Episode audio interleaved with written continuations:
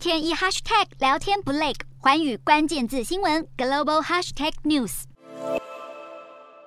美国众议院议长佩洛西访台还是未知数，但已经让美中关系更加紧绷。中国外交部发言人赵立坚在二十五号表示，如果美方一意孤行，所造成的一切严重后果就应该由美方负责。《金融时报》二十三号曾经报道，中方私下警告美方，如果佩洛西访台，可能引发军事回应。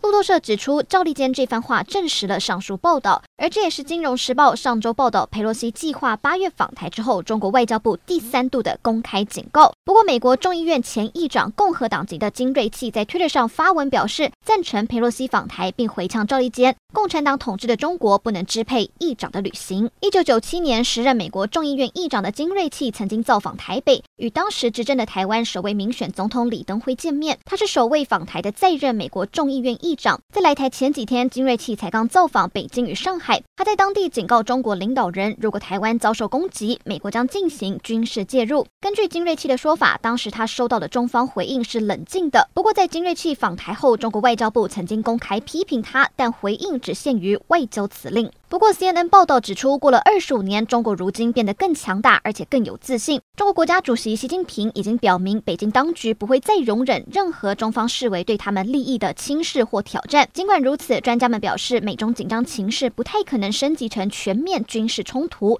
但中国三度的公开警告，已经让白宫有所警惕。而在美中紧张关系升温之际，美国总统拜登二十五号表示，他预期本周会跟习近平进行通话，但是正在等待确认。